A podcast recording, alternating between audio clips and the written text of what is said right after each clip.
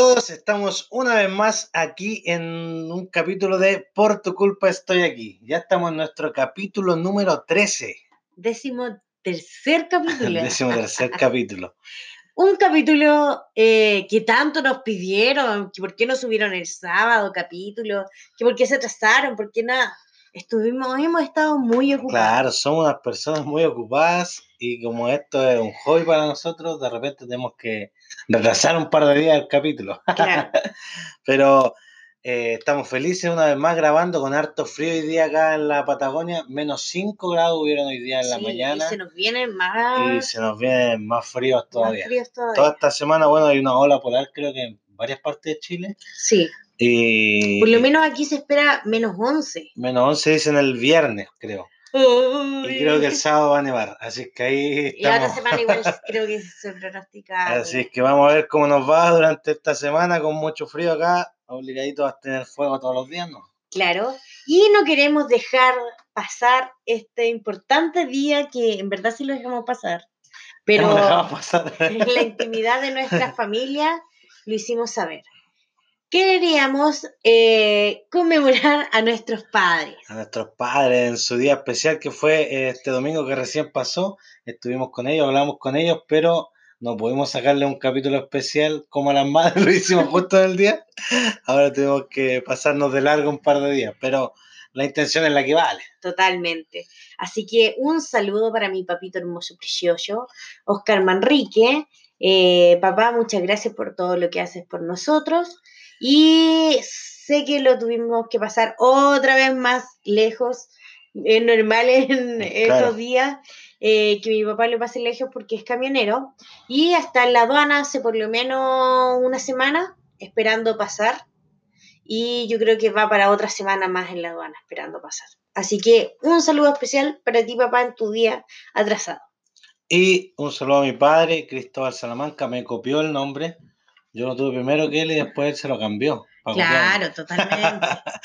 Así que un saludo a mi querido padre, el chef de nuestro hogar, el hombre que nos alimentó, porque si no mi madre no cocinaba nada. y De él sacaste tu habilidad mi culinaria. claro, mi habilidad culinaria gracias a mi padre.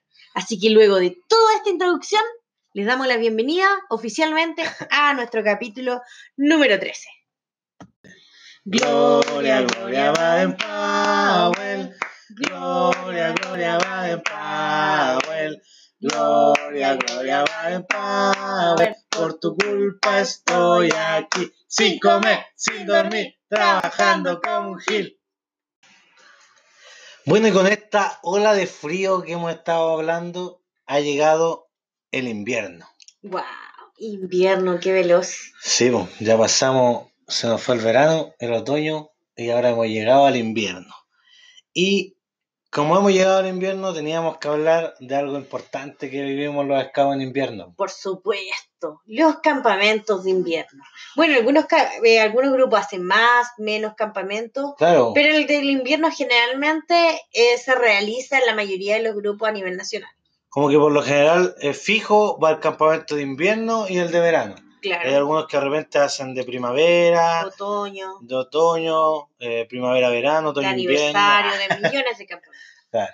Pero los que son como más grandes y principales por lo general son el de invierno y el de verano, entonces había que conmemorarlo ahora en, en esta fecha. Claro, y nosotros en el Instagram eh, publicamos una, hicimos una pregunta, eh, más que nada que nos contaran sus historias de algún campamento de verano o De invierno. va de invierno, perdón, para que nos contaran. Así que de todos esos relatos salieron estos.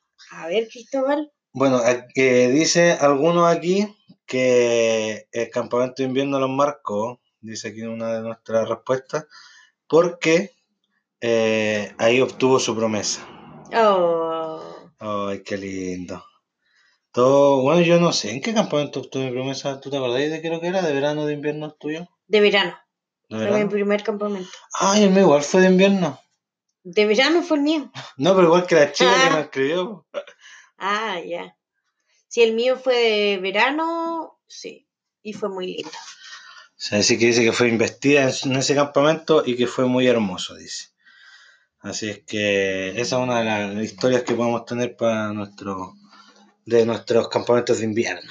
Ya, a ver, otra dice, eh, con mi tropa hicimos un puré y en un momento se quedó pegado en la olla y cuando lo dimos vuelta, Se cayó. cayó. ¿Cómo pasa eso? Ah, que seguramente lo hicieron y no lo podían despegar, no sé, lo dieron vuelta y se cayó, ¿no? Qué sé. extraño. Bueno, ahí depende si es como puré instantáneo o puré de Claro, papa. como que el puré instantáneo queda, Que es como es más como- chicloso. Sí, más denso en su, en su textura. Qué raro. A ver, otra dice.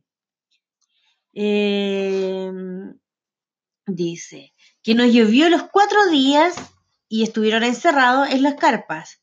¿Al campamento de invierno van en carpa? Sí, qué raro, ¿cierto? Me me pareció raro cuando yo lo estaba leyendo, porque nosotros por lo general vamos en... Bueno, es que yo creo que depende de la zona del país. Capaz que algunos Bueno, no él es del, es del norte, creo que esa persona lo escribió. Ah, ya, igual Así puede que ser. puede ser Ya. que... Entonces les llovió los cuatro días y estuvieron encerrados en carpa. Y se de- cuando se decidió finalmente volver, porque no iban a estar todos los días en carpa, eh, les salió el sol. Y Cuando iban llegando al local del grupo, ahí fue cuando... ¿Le salió el sol? Salió el sol. qué pena, qué triste. Imagínense todos los días encerrados. Bueno, igual ahí uno juega con las actividades, pues, tiene la flexibilidad del programa y tiene que adaptarse a la realidad. Por lo menos en el sur nos preocupamos de campamento de invierno, ir a un lugar que tenga techo y por lo menos donde podamos dormir dentro de un lugar. Por lo general vamos a colegios que, rurales que O tengan, que tengan como que tengan un patio grande, hemos tratado de ir, pero muchas veces igual hemos ido a ciudades, bueno, que vamos a contar ahora nosotros nuestra Claro. anécdota, y ahí igual en colegios dentro, pero la idea es que sean como colegios grandes donde podamos eh, realizar actividades. Claro, y tener un, un patio techado, pues, que Sí, es importante.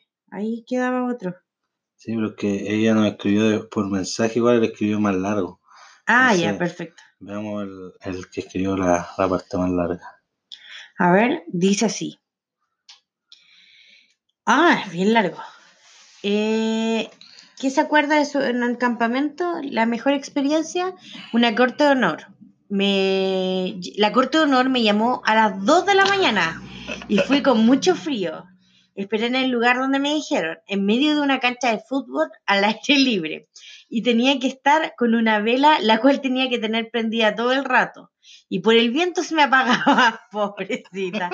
Y yo pensaba que no, que no me darían la promesa por la vela que nunca.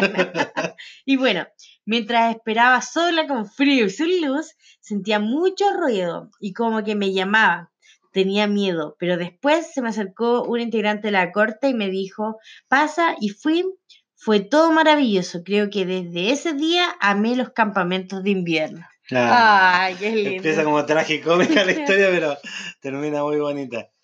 Así que, bueno, esas son como las historias que nos llegaron al Instagram. Eh, si tú de repente quieres compartir algo con nosotros, puedes escribirnos, no hay ningún problema. Nosotros siempre tratamos de contestar lo más rápido que podemos. Sí. Cristóbal, a ver, cuéntanos alguna historia de, De campamento de invierno. invierno. Esta historia no sé si la hemos contado, contamos cuando fuimos a Victoria, ¿no? Yo creo que no. Bueno, hemos ido dos veces a Victoria, eh, Mm. que fuimos cuando estábamos viviendo allá en, en la Araucanía, y una de las veces que fuimos, que fue la primera vez que fuimos, Bueno, bueno, pero fuimos a dos distintos colegios. cuenta lo que significaba ir a Victoria.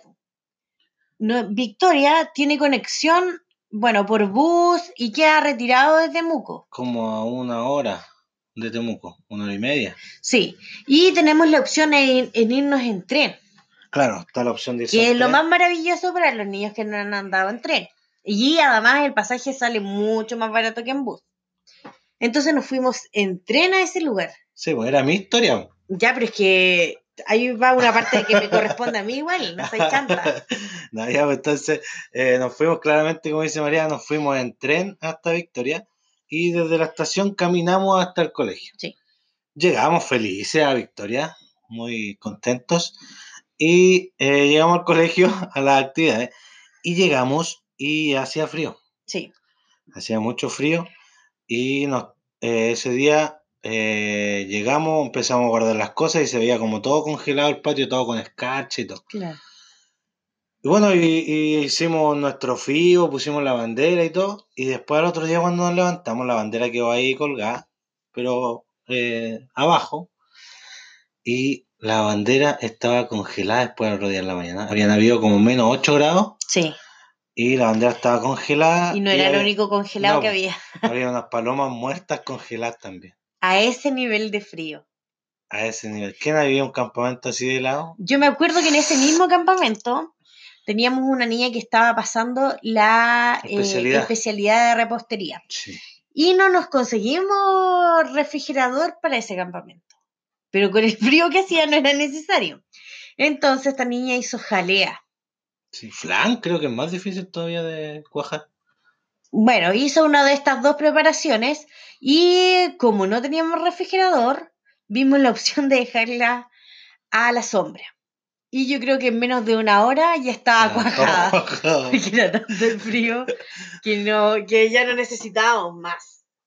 Así es que ese yo creo que ha sido el campamento así como que nos ha marcado más, que hacía mucho, mucho frío como un campamento de invierno. Bueno, mi primer campamento como yo conté fue de invierno, pero no me acuerdo mucho. Pero este es uno de los que más me ha...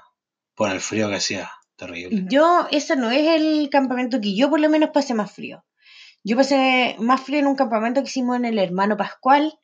Y me acuerdo que las niñas estaban en una pieza, los niños en otra, y nosotros dormimos como, no sé si todos los dirigentes, pero dormimos en una pieza aparte.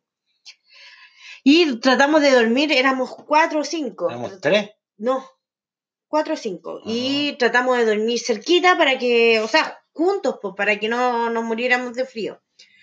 Y yo estaba en medio entre dos y todo, pero aún así no pude dormir en toda la noche. Yo tirité toda la noche, toda la noche tirité de frío porque hacía mucho, la sala no tenía cal- calefacción y eh, cero posibilidad de, de que nos llegara calorcito y, y yo me acuerdo que en ese campamento fue el primer campamento que pasé mucho, mucho frío. Pero solo esa noche dormimos así, ¿no? Sí, porque después nos volvimos a las piezas con los niños. Sí, Teníamos tanto frío era que era frío. imposible. En las piezas de los niños tenían estufa combustión lenta. Sí. Y, y yo creo que de otro campamento que me acuerdo, eh, el primer campamento de la Rachita. Para que los que no conocen, la Rachita es nuestra perrita, que está en estos momentos en Temuco, siendo cuidada por mi mamá, gracias mami, que nos cuida la Rachita. Y la primera vez que sacamos a la Rachita fue a un campamento de invierno, en el ¿De hermano? Pascual. Ah, claro. Y la rachita, bueno, había que tener cuidado porque no tenía vacuna y todo. Pues nosotros adoptamos a la racha y fue su primer campamento, pero esta, esta racha era muy chora. Y lo pasó fenomenal porque era un Sí. patio gigante. po. Y corría por todos lados y andaba un perrito igual que jugaba con él.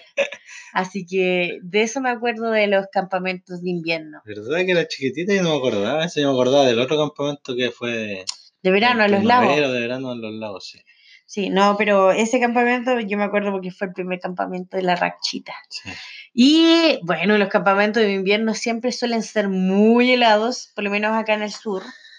Y eh, muy mojados también, pues. Sí, nos llueve harto, por eso procuramos siempre tener eh, sala y ojalá un gimnasio donde poder hacer actividades, o mínimo un patio techado para poder correr y jugar y A todo. mí lo que más me gustaba de los campamentos de invierno cuando yo era guía era las canchas de arrastre.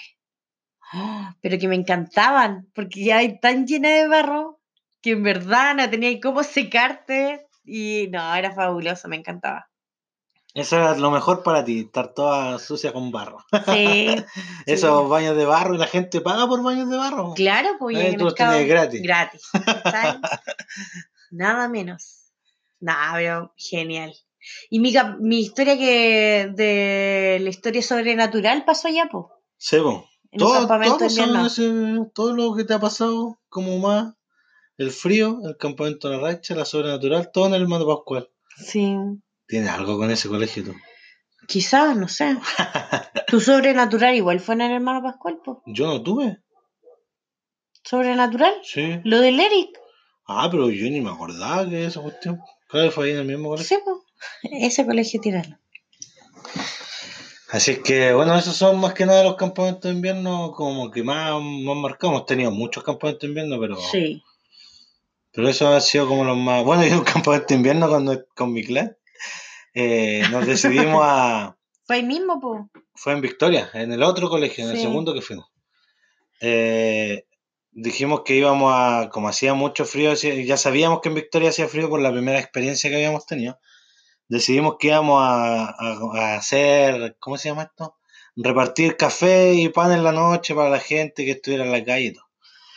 Así es que llevamos todo preparado, eh, llevamos para el primer día salir a hacer la repartición y, y resulta que salimos a pasearnos por Victoria y recorrimos y recorrimos y recorrimos y recorrimos y nos paseamos por toda Victoria y no pillamos a ninguna persona en la calle para entregarles comida. Qué mala suerte. Bueno, eso es bueno y malo. Es bueno y malo porque resulta que es bueno porque se supone que no había nadie en la calle, así que sería bueno. Y lo malo es que nos quedamos con casi todo. Ah, malito para usted. Llegamos sí, a un al hospital y en la urgencia habían como tres personas. Y a ellos les dimos, se los dimos todos los que les dimos cafecito con pancito y todo.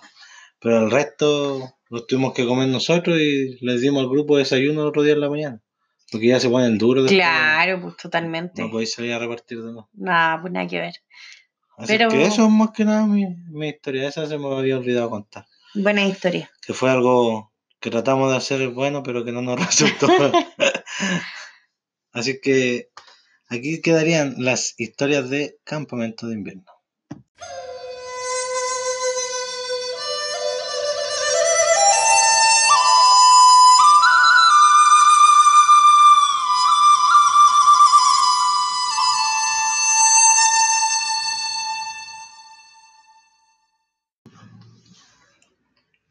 Bueno, y ahora corresponde nuestra parte seria del programa, nuestra frase de BP. La frase de esta semana dice así. Ser scout es hablar de tus aventuras sin parar de sonreír. Qué bonito, Sí. qué simple. Y qué verdad. Si vas a ser scout tienes que ser feliz entonces. No, pero es que cuando uno se acuerda de historia de scout siempre está como sonriendo. Porque generalmente suelen ser positivas. Así, ojalá que debiesen ser todas. Y que todos tuvieran Eso, solo experiencias claro, positivas en son scout. experiencias positivas. Así es que, qué bonita frase. Ojalá que todos los que somos dirigentes podamos entregarle a nuestros niños puras de estas anécdotas positivas para que ellos las recuerden con mucha alegría y sonrían cada vez que se acuerden de lo que hicieron junto a nosotros. Totalmente. ¿Algo más que agregar, Marianita, a esta hermosa frase? No, creo que mm, lo dice todo finalmente. Que aparte que lo que decías tú es totalmente cierto, que, depende de nosotros el, el preocuparnos de que nuestros niños y niñas y jóvenes reciban eh, experiencias positivas en Scout. Eso no quiere decir que en algún momento ellos no se molesten, no, no tiene nada que ver con eso sino que tiene que ver con que nosotros recuerdemos que el bienestar de nuestros niños en todo momento en actividades scout. Y también no scout, porque nosotros no somos solo dirigentes los sábados, 24-7. claro, somos todas las semanas, todo el mes, todo el año. Y por eso es importante recordar el bienestar de nuestras niñas y niñas, y más aún con todo lo que hemos estado viendo en las redes sociales, que sinceramente nos apenan y que es culpa de nosotros adultos no pesquisar estas situaciones y no poder ayudar ante el tiempo. O tener miedo de, de denunciar este tipo de cosas. Y eso no puede pasar, nunca más. Así que los invitamos a todos a que sean, den puras actividades felices a los chicos y que les entreguen los mejores recuerdos que puedan tener en sus vidas.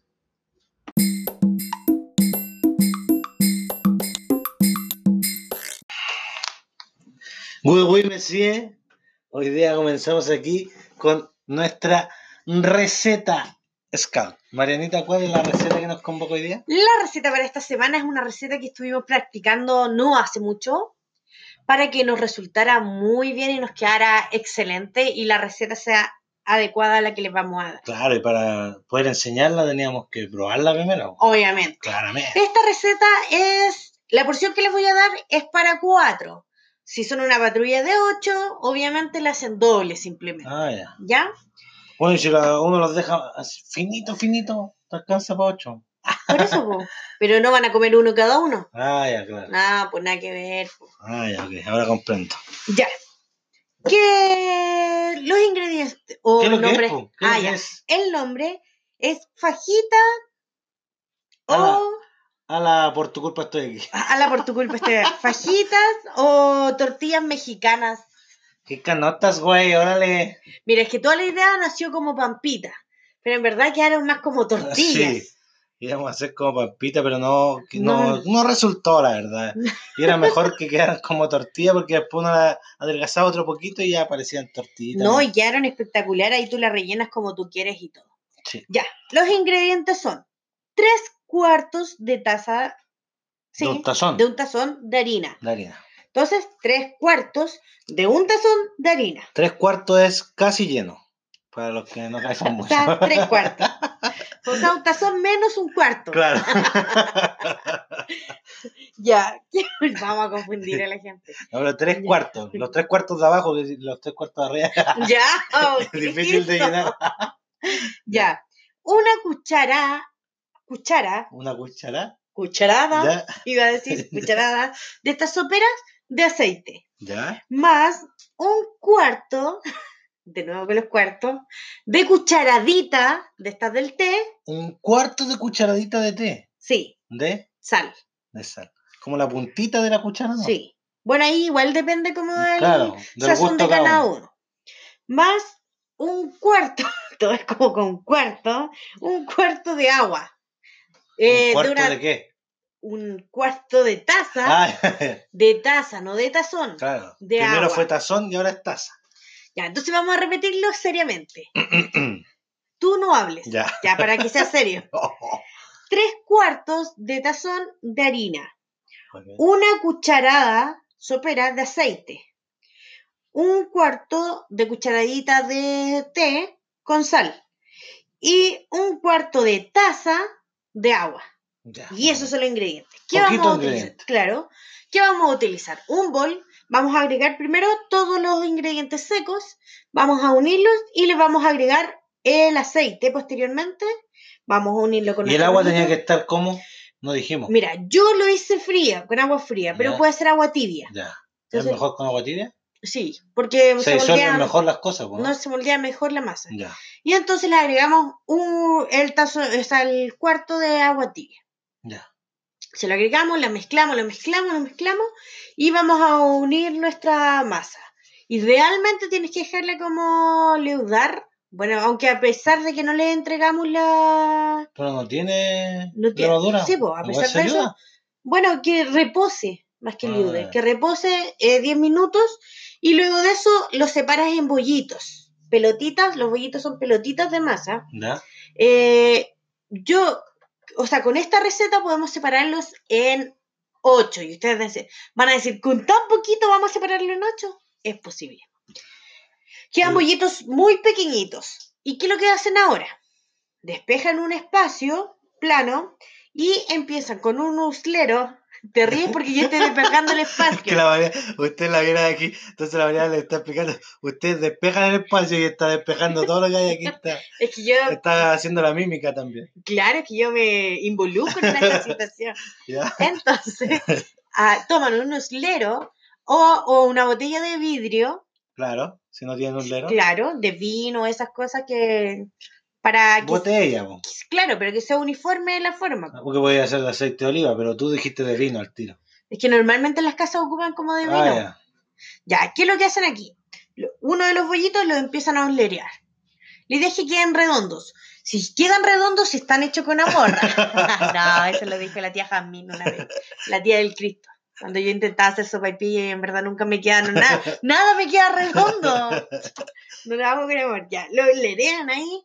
Le puede quedar de cualquier forma. Ya, la cosa es que después en una olla o un sartén lo ponen a calentar ah, en el fuego, en el puede ser en el horno, no, no en el horno, en la cocina o en el fogón donde cada uno Estoy cocinando. esté cocinando. Entonces ponen un sartén o una olla y ponen ahí su masita.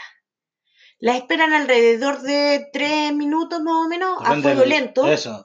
Si está en fogón, no puede estar a fuego lento. O sea, fuego medio en realidad. Lo esperan como tres minutitos y cuando se empieza a inflar, lo dan vuelta. O si no se infla, cuando empiezan a ver que se está quemando el lo dan Da vuelta. vuelta para que no se queme completo. Claro. Y finalmente ahí quedan, ahí quedan sus fajitas Sí, mexicanas con sus tortillas. o sus tortillas. Bueno, ahí ustedes le pueden poner el aliño que quieran, igual le dan su toque. Nosotros ese día lo agregamos con paltita y queso, me parece, que fue como el toque que le dimos. Sí, creo que sí. Pero eh, quedan exquisitas, muy fáciles de hacer. Y si no tienes pan en la casa, de verdad que te salva mucho. Claro. Así es que esas son nuestras, esa es nuestra receta de hoy día, nuestras tortillitas mexicanas, güey. Y espero que las puedan hacer en su casa y que le queden tan sabrosas como quedan a nosotros. Claro.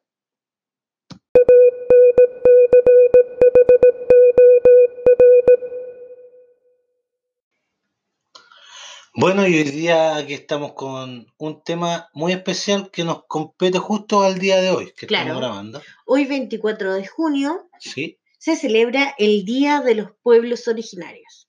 Nosotros en Temuco siempre conmemoramos el Huetripantu, Claro. que es el año nuevo mapuche, pero eh, hay más pueblos originarios que están también de fiesta en esta fecha. ¿no es En cierto? esta fecha, claro, no son todos. No, no, hay otros pueblos, dije. Sí, no... pu- pero por eso, para que Ah, aclaremos, claro, sí.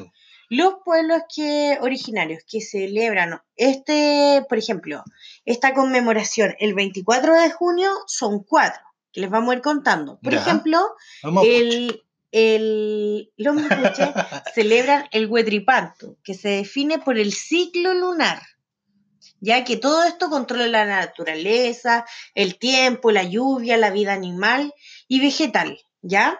Ya. Y eh, ha sido constante igual esto en la historia de, o sea, que siempre se ha celebrado, ¿cachai? Entonces es importante, por lo menos nosotros lo vivíamos eh, sagrado en los colegios y, o sea, la mayoría de los colegios Claro, que la novena región es la región donde hay más... se eh, centra la población la mapuche. población mapuche en Chile, donde hay más mapuches. Luego tenemos el Año Nuevo Quechua. ¿Ya? Este ¿Y no lo conocía. El Año Nuevo Quechua se denomina Inti Raimi. Hay un grupo que se llama Interrey, me parece. Puede ser y que sea, el, representa el regreso del sol, ¿ya? Y eh, el trayecto por este, el sol, el trayecto en su, mu- en el, dura, por todo el mundo y que genera eh, la importancia de la llegada y del regreso de él ah, para eh, ayudar al tema de las cosechas, del crecimiento, ¿Ya? y que marca una nueva época de siembra. Entonces se marca como el hito anual que en ese momento se comienza a sembrar de tal cosecha para poder sacar, o sea, de tal siembra para poder sacar cosecha más adelante. Y también tenemos el año nuevo Aymara, que se llama Machac Mara Machac Mara. Que define el inicio de un nuevo ciclo agrícola, igual que los anteriores, donde identifica, eh, le- donde la identidad aymara contem- eh, contemporánea se fortalece en la energía solar. Entonces es fundamental para ellos el tema del sol porque como que renueva todas sus energías eh, en tanto las personas como el- en el medio donde ellos se mueven y la madre, madre tierra. Ya, todo da. Y por último, el otro pueblo originario que celebra en esta fecha es el pueblo Rapa Nui, que celebra el Año Nuevo igualmente, ¿Ya? eh, y su conmemoración se llama Aring, Aringa o Coro. Es una fiesta que se homenajea a los antepasados, ¿ya? Y que se pide por la fertilidad, la reproducción de la familia y los recursos naturales. Como que los, los cuatro pueblos eh, hablan eh, como de lo mismo en cierto modo, diciendo que es el tiempo en que comienzan las cosechas, que es eh, cuando se renueva la tierra, porque resulta que venimos del otoño donde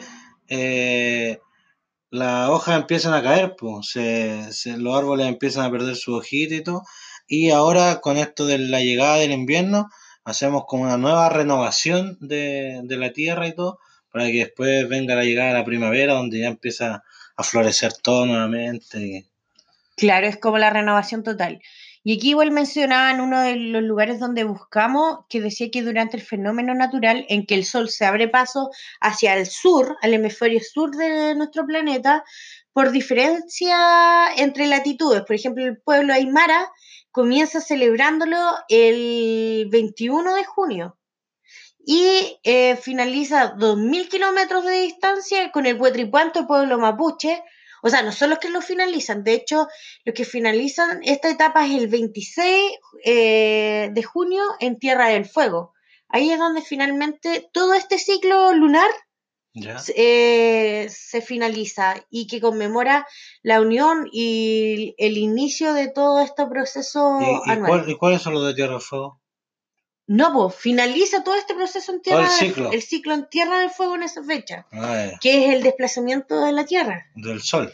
Va del Sol. eh, No, de la Tierra en realidad. Claro. Eh, entonces, por eso eh, es importante mencionar que el pueblo mapuche, quechua, aymara y Rapa Nui son los que eh, celebran y se conmemoran en estos días. Obviamente tenemos muchos pueblos originarios, pero ellos son los que conmemoran esta fecha específica. Yo no conozco mucho de todos los pueblos originarios. Otro día te acordás que tuvimos una conversación y yo andaba medio perdido. Lo que conozco más es el pueblo mapuche porque donde vivíamos en, en Temuco, en la novena región, ahí se conmemoraba harto el tema del, del Huetripantu. Después el veranito de San Juan, que días Típico, po. bonitos, claro, y todo eso. Así que esos son los que yo más conocía. Ahora Claro, es una sorpresa igual no, y que todos aparte, hacen como En parecido. el tema de San Juan vienen lo- los juegos de San Juan. Los juegos de San Juan. O sea, tú no has visto eso de que pelan una papa entera, después pelan una papa a la mitad y hay otra pelúa. Y tú que eso era para el año nuevo. No, es para, el- para San Juan. Ah. Y tú lo tiras debajo de la, ¿De la cama? de la cama, y luego tienes que, al otro día, después de que haces todo un rito, ¿Ya? tienes que sacar una papa. Y dependiendo de cómo es la papa que sacas, es, cómo va a ser tu año. Y también dicen que hay que evitar esta noche despertarse a las 333 que eh, es como, se abre como un portal donde te, como, se comunican con el, que los muertos pasan cosas y que puedes ver al diablo, el ¿En serio? Eso dice la, la cul- culturalmente lo que pasa, po, y hay muchos más juegos en San Juan. Ah, no tenía idea yo de eso de los juegos. Lo de la hora debe ser porque, bueno, dicen que O sea, no son juegos, son ritos. claro, a las 3 de la mañana dicen eso porque se supone que a las 3 de la tarde murió Jesús, entonces a las 3 de la mañana es como la hora de, del diablo y todo. Pero nunca había, no sabía que para San Juan se abrían portal y que era que hacían esos juegos, no, no lo recordaba. Lo de la papa yo siempre pensé que era paño nuevo. Pero, ¿y qué otro rito hacen? ¿Tú te? Por de ejemplo, yo me acuerdo que hacían uno que era de los papelitos. Se escriben en la noche del 23, se escriben varios papelitos con la frase San Juan dice que sí y San Juan dice que no. Mm. Se revuelven bien y se ponen debajo de la almohada. Eh, y hay que pensar como, porque estos son ritos de amor, pues, y hay que pensar en la, en la persona que te gusta y todo, pues. ¿Ya? ¿cachai? Y sacar un papelito al otro día. Y la respuesta que va a decir que sí, que vas a estar con él o que no vas a estar con él en el. No. Eso es lo que dice. Otro también que dicen que colocar tres hojas de laureles bajo tu almohada y dormir con las hojas debajo de la No, almohada. pero rico el olor de la hojita laurel. Sí. Eh, la persona con la que sueñas va a ser tu futura marido o esposa. Pero eso es toda la noche del 23 para el 24. Mm. Ya cooperamos, ya no podemos hacer nada este año. No, yo cacho. Porque estamos en 24 ya. Sí. Eh, a ver qué más. Los 12 solteros y un gallo. Para realizar esta prueba se necesitan 12 personas solteras, un gallo y una persona casada. Cada uno debe tener 12 semillas de maíz en una ronda. Oh, qué, qué miedo esto. ¿Ya? Esas semillas se colocan encima de los pies. Las personas Ah. casadas la tapan Los ojos. la cara al gallo Ah, ya. le dan 12 vueltas y luego lo sueltan. El gallo irá a comer a la- al maíz de uno de los participantes y ese va a ser el sortudo de que tenga amor este nuevo año. Oye, entretenía eso de la gallina, está buena. Pero hay muchas, muchas. De hecho, dice, por ejemplo, acá el cuchillo en la planta de banana, el espejo nuevo. Comprar un espejo nuevo tiene que estar envuelto y no lo mires en él hasta que sean las 12 de la noche del 24 de junio. En ese mismo momento prende una vela y mira el espejo. Ahí se va a ver el reflejo tu futuro marido o esposa. Ya, qué Ah. miedo. qué miedo. Ay, po. el de la tinta sí lo había visto. Estáis mirando hacia el espejo y te sale. Ay, no Imagínate, gustó. sale alguien. No. Deberíamos intentar. Ya, pero el otro año. Sí. Y hay otro Ah, no, que... si decía el 24, decía. Sí. Ah, pero No, pero son como del el espejo. 23 para el 24. Ah, claro. Y el otro dice la tinta. Coloca, esta sí yo me acuerdo que lo había escuchado en la media. Coloca gotas de tinta en un papel de acuerdo a tu edad. Una gota por cada año. Dobla el papel en cuatro y ponlo debajo de tu almohada. Mañana, o sea, el 24, Sí. cuando despiertes, desdoblaré el papel y deberá aparecer la inicial de quién se casará contigo. ¿Y tú lo hiciste en la media? No, yo me acuerdo que lo Ah, hacían. yo- parece que había salido yo. No, no era. sí, te había salido cero. Pero hay muchas, muchos rituales de- que tienen, por ejemplo, quemar los deseos es como lo que pasa en Año Nuevo. Uno de los rituales más famosos, sí, po, más famosos de San Juan consiste en escribir deseos en un papel y quemarlo en una fogata dando tres saltos. Mira. ¿Saltando Ah, la fogata? ah, Ah. Todos quemados, están saltando. Ya, pero son buenos. Yo lo encuentro entretenido. de- lo de la papa y todo, me encanta. Porque lo encuentro como entretenido en realidad. No soy de hacer muchas estas cosas, pero No, de hecho no, la no hicimos nada porque no, no es como nuestro... No somos de esos rituales. claro. Está bueno, sí, están entretenidos. Espero que a alguno le haya gustado, que lo anoten para el próximo año, claro. para que lo puedan realizar y, y prueben a ver si ven la inicial de la persona con la que se van a casar. O esa de mirarse al espejo, si alguien la hace el próximo año, por favor, nos manda una foto, que es terrible, que me, qué miedo. Qué o sea miedo, que- imagínate. O si alguien la ha hecho alguna vez en su vida y le resultó, por favor cuéntenos para saber si es real que te aparece la foto de alguien más. No, qué terrible. Terrible, ¿eh? Para que después nosotros le contemos al resto de la gente si era verdad. Claro. No, no, yo no, yo no lo haría. ¿Por qué no? Porque me da miedo, soy súper miedosa. A ver, ¿qué sería Y ese? hasta para los juegos nocturnos, odio los juegos E- nocturnos. Ese fue el que más me gustó, ¿eh? Ese de que se te aparezca alguien en el espejo. ¡Wow! Ah, igual aquí dice que la flor de higuera florece por única vez en la víspera de San Juan, a las 12 de la noche. Pero hay que estar muy atentos porque dura un instante y desaparece.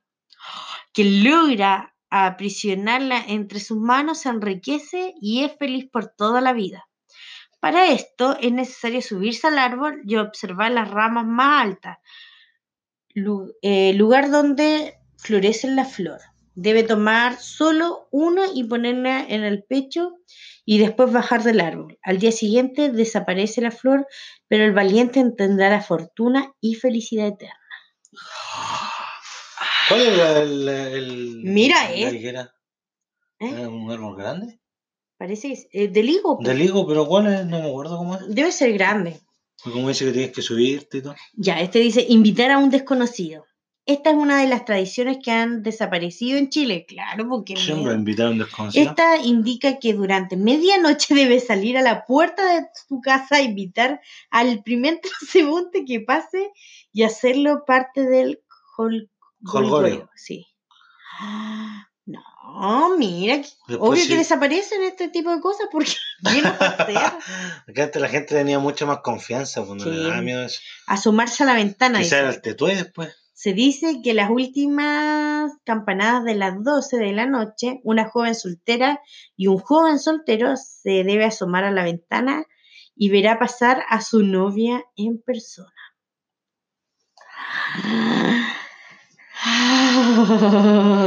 Ya me están dando miedo estos rituales, Mariana, y estas cosas que pasan. no Pero sé si encuentro- dormir hoy día. La encuentro entretenido. Ah, ya, aquí está el de la papa, que yo no me acordaba bien. Hay que colocar una sin, sin pelar, otra medio pelar y la tercera pelada. Eso dijiste. Si se toma la sin pelar, tendrás mucho dinero en la vida. Ah. Con la media pelada pasarás a apuros económicos y si tocas la pelada estarás en problemas No. durante el año. Y si tiro tres con pelo, ¿no? Este es en otro. Así. Pero esas son algunas de las historias y de los rituales que se hacen este 23 y 24 de Junio, junio. por los, por los años nuevos. Claro. Porque Estos son puros años nuevos que para ellos comienza la vida. Por eso Sí. es un año nuevo. Oye, y no dejar pasar que es importante conmemorar y eh, reconocer a nuestros pueblos originarios. Eh, Oiga, todo esto, como estábamos hablando que esto es el día del papá y todo, mi papá debería haber sido de un pueblo originario. Debería haber sido mapuche, pero no reconocieron al pobrecito. Y yo debería ser de apellido mulato, dijo él, que se llamaba su padre, que es señor. Y, ¿Y mulato en mapuche? Según mi padre, sí. No sé yo. Pero parece que sí. Me- él me dijo, bueno, me han grupido toda la vida, si no. Pero se supone que debería ser mulato y eh, mi apellido, si es que... Mulato Castro. Mulato Ca- No, tampoco Castro, pero esa otra historia para otro día. Ah, ya.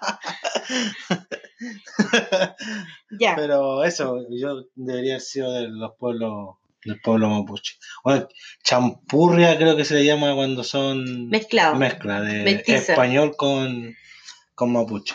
Que ese sería mi padre en realidad, no yo.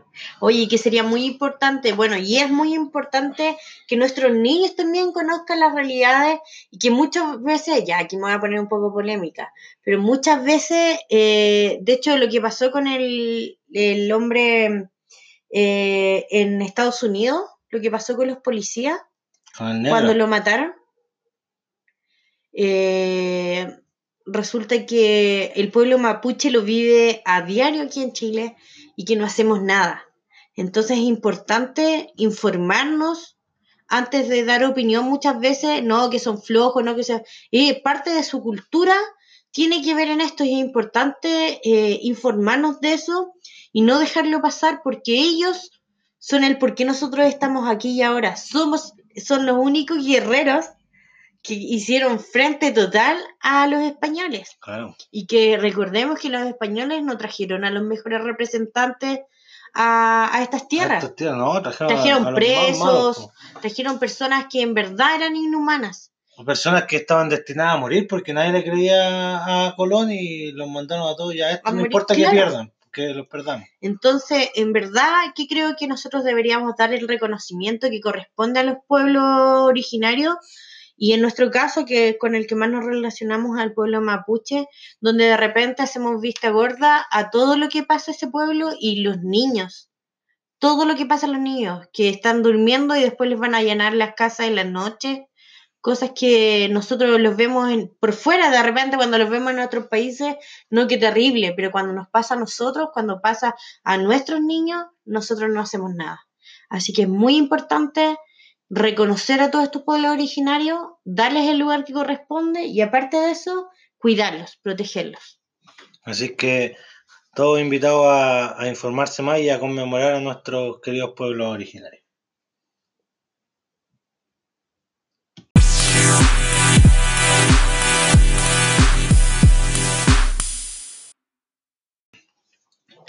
Bueno, y aquí comienza nuestra sección llamada Tips por un mundo mejor.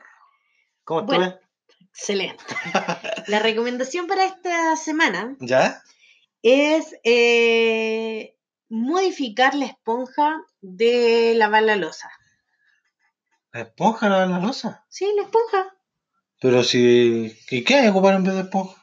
Ahora te voy a contar. Ah, ya, cuéntame. El medio que de lo que utiliza una persona para de esponja, la cantidad Promedio. promedio, esa era la palabra que quería decir, no sé por qué dije medio. Promedio de un hogar es dos esponjas por mes. Dos esponjas por mes. Sí, Ah, 12 también entendí. 12. Dos, dos. Dos esponjas, Esponjas por, por mes. mes. ¿Ya? Y estas esponjas, eh, al igual que mucho de lo que les habíamos contado, generan igual contaminación porque son plásticas. Residuos que no se degradan tan rápido. Claro, y que se demoran mucho en deshacerse en su en el medio natural. Entonces, para eso es muy, muy importante buscar opciones. ¿Ya? Y aquí aparece la gran, magnífica y mejor Es inigualable. lufa. Lufa. La lufa es, eh, a ver, pensemos que es como la... La Eh, esposa es lufo, po. Oh, qué fome. qué fome. ya. ¿Y Ya. ¿Qué es la lufa, po? Pero déjame contarte. cuenta. La lufa es una esponja natural, vegetal, ¿cachai? ¿Ya? Y que nace como en parrones, como nacen las uvas, ¿Ya? así, y que cae como del porte de un choclo, pongámosle que va a ser. Es como un fruto. Sí, tiene semillas y todo. ¿Ya? Pues, Pero sí es un fruto. Entonces como que cae como un choclo. Venga, o sea, pensemos en un choclo. ¿Ya? De un parrón. Ya. ¿Ya? Ya, la esa, es la, esa es la textura. O sea, la, la, la forma La que forma, tiene. ¿ya? Y la lufa, tú la puedes cortar, ¿Ya? porque es como una esponja. Esta también la podemos ocupar para exfoliarnos la cara, eh, para lavar la losa, para cepillar, cosas como que No, necesiten Pero si la ves la losa y después te lo pasas en la cara, te queda aceitoso. ridículo. ¿No es? La misma, po, Ah, compráis dos, pues claro, puede ser. No, si con una tú la puedes cortar Ah, en varias partes. en varias partes y la utilizas para Ya. tallar tu cuerpo, y otra para la losa, Ah, y ya. otra para. No es la misma. Entonces, con una grande que tú compres, eh, te puedes sacar eh, entre 6, Depende de lo- para lo que lo ocupes. claro, depende de la utilidad que le des. Pero eso más o menos. Y compráis tiene como el misma- choclo grande entonces tú. Sí. Ya. Eh, viene sin la. Sin la cascarita del Claro, choclo. viene solo la albufa. Solo la coronta el choclo. Claro. me imagino todo comprando clase. Y la arufa la venden, bueno, ahora como hay muchas tiendas que cuidan el medio ambiente y todo eso, eh, los venden online, si quieres, hay páginas muy buenas, y que sale alrededor, bueno, depende del tamaño. Y puede ser 5 mil pesos más o menos y todo, pero obviamente este tiene el beneficio de que tú lo puedes llevar a tu compostela. Compostera. La compostela, la del compostela, Che. sí.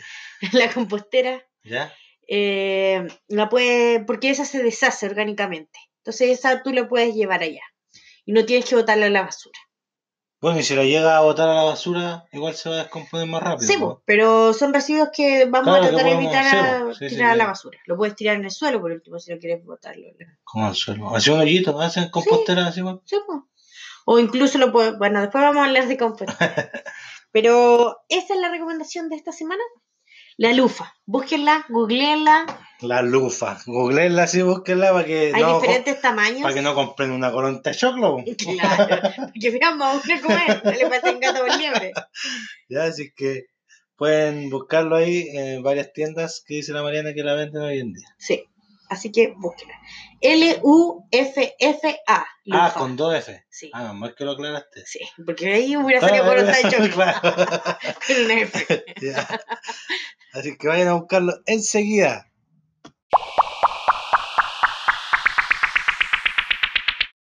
Bueno, amigos y amigas, para ir finalizando este capítulo, queremos hacerles algunas recomendaciones de actividades, de diversas cosas que pueden hacer en este tiempo de cuarentena, que ya llevan más de ¿Tres Nos- meses, Empezamos cuatro? el 16 de marzo, si no me equivoco. 17. 16 de marzo. Bueno, bueno, ya. ¿Para qué vamos a pelear? Entonces, estamos hablando marzo, abril, mayo, junio. Junio. Tres meses. Tres meses. Vamos para los cuatro meses y yo creo que hasta los siete meses. Así que eh, se nos viene muchas otras actividades que hacer, pero queremos hacerles esta recomendación esta semana. Sí, eh, bueno, recomendarle a la gente que, como ya llevamos tanto tiempo encerrados, que empiecen a eh, aprender nuevas cosas, a atreverse a hacer nuevas cosas.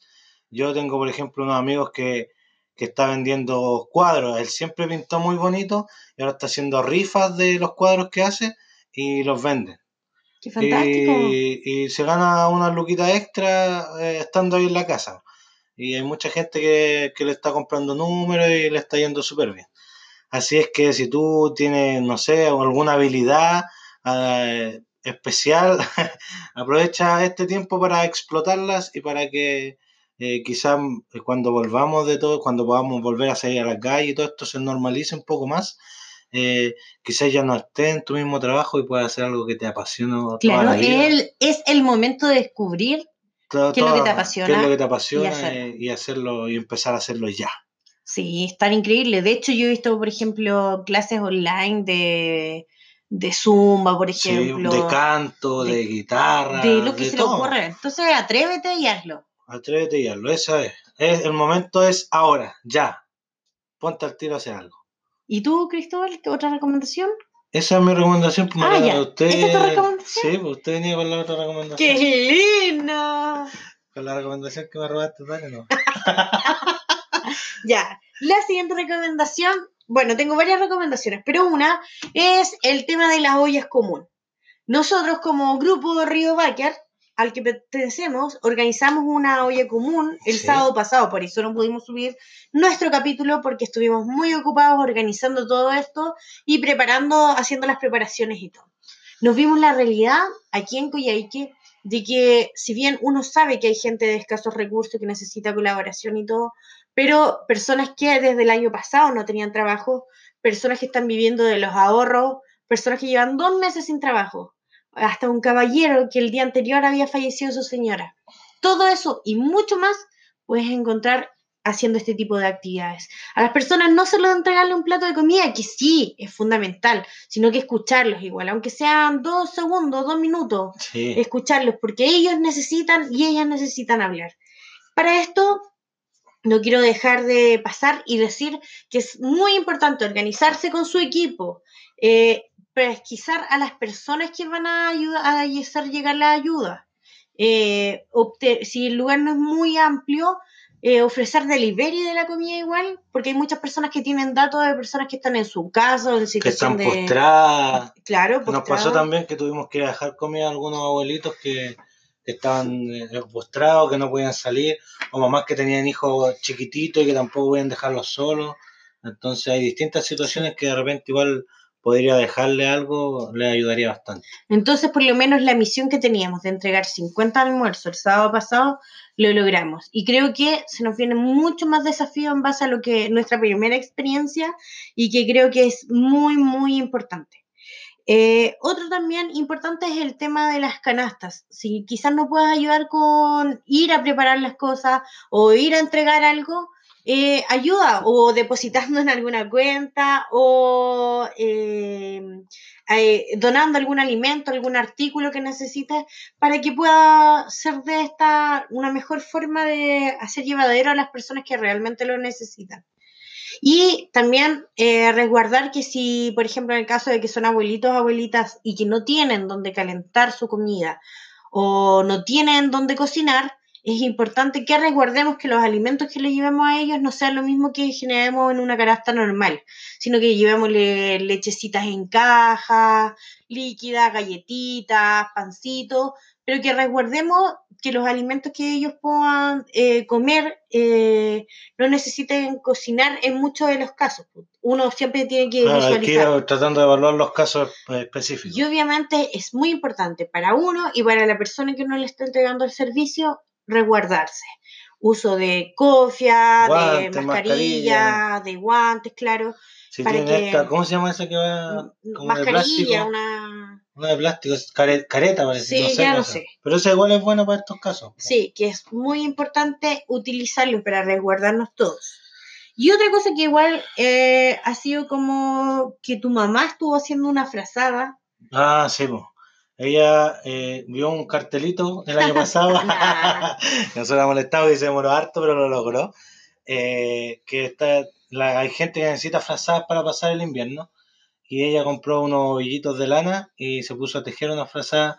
Como estaba en la casa en este tiempo y tenía eh, tiempo, valga la redundancia, eh, se puso a tejer y, y hizo una frazadita para, para que entregarle a una familia que lo necesite. Entonces, muy importante que nosotros visualicemos a nuestros vecinos. Quizás no hay que ir tan lejos para poder ayudar. Nuestras familias, nuestros vecinos, llamar a nuestros abuelos, llamar a nuestra familia para que no se sientan solas. Esas son las recomendaciones para esta semana. Y igual yo personalmente, no sé si quería hacer una recomendación o qué, o no, en verdad no es una recomendación, sino que una felicitación, porque nosotros la semana pasada igual nos enteramos de una noticia muy buena que nos está pasando como familia. Ah, Y es que vamos a ser tíos. Dios, sí. Así que, Lelo, Sí, disculpa que diga tu nombre, seas muy famosa, Lelo. Y queremos felicitarte, estamos más que felices, estamos tristes de estar lejos. Sí, porque la idea hubiera sido poder estar allá, estarle hablando a esa guatita, y estarle diciendo hartas cosas lindas, pero podemos desde acá ahora, cada vez que escuche el podcast, tienes que ponerlo cerquita a la guatita para que se acuerde de nuestras voces. Claro, para que la Calf le ponga esa música. Claro. Así que eso, Lelo, que te queremos mucho, los queremos mucho. Les deseamos que sean un excelente embarazo como hasta ahora, porque tres meses tiene la Lelo. Tres meses se enteró recién, así Sí. que no sufrió nada, no le ha pasado nada raro, así que Así que estamos muy, Estamos muy muy felices. felices, llenos, llenos de, de felicidad y con ganas de poder conocerlo. Sabemos que quizás va a tener un mes cuando lo podamos conocer, pero eh, esperamos poder compartir con él, contigo sí, esto. con- Así que que sepas que a pesar de la distancia, nosotros siempre estamos preocupados de ti y de ustedes ahora. de los dos ahora, claro. Sí, y que te felicitamos, que te queremos mucho y que eres la mejor madrina. Ella es nuestra Es madrina, nuestra de, madrina de matrimonio. de la, del matrimonio por la iglesia. Así que, Lelo, tú. Bueno, ella es mi prima, pero es como mi hermana porque se crió con nosotros desde Claro. chiquitito. Así que muchos besos, éxitos. Sabemos que para nuestra familia en general estamos todos muy felices porque hace rato que esperábamos un bebito. Sí. Así que Estaba esperando de otro lado, pero. Así que vamos a regalonear mucho, mucho, mucho al Sebastián Luciano. El Sebastián Luciano. sí. Así que lo vamos a regalonear mucho, mucho, mucho, mucho, mucho, porque hay mucho amor que entregar. Así que eso, Eso, entreguen amor al mundo, que después de esto viene todo con recompensa, con cosas buenas para uno después de entregar amor. que tengan que, una excelente semana. Creo que este capítulo vendrá más cerca del siguiente, pero eh, esperamos que lo disfruten. así que nos vemos. Chao, chao. Chao.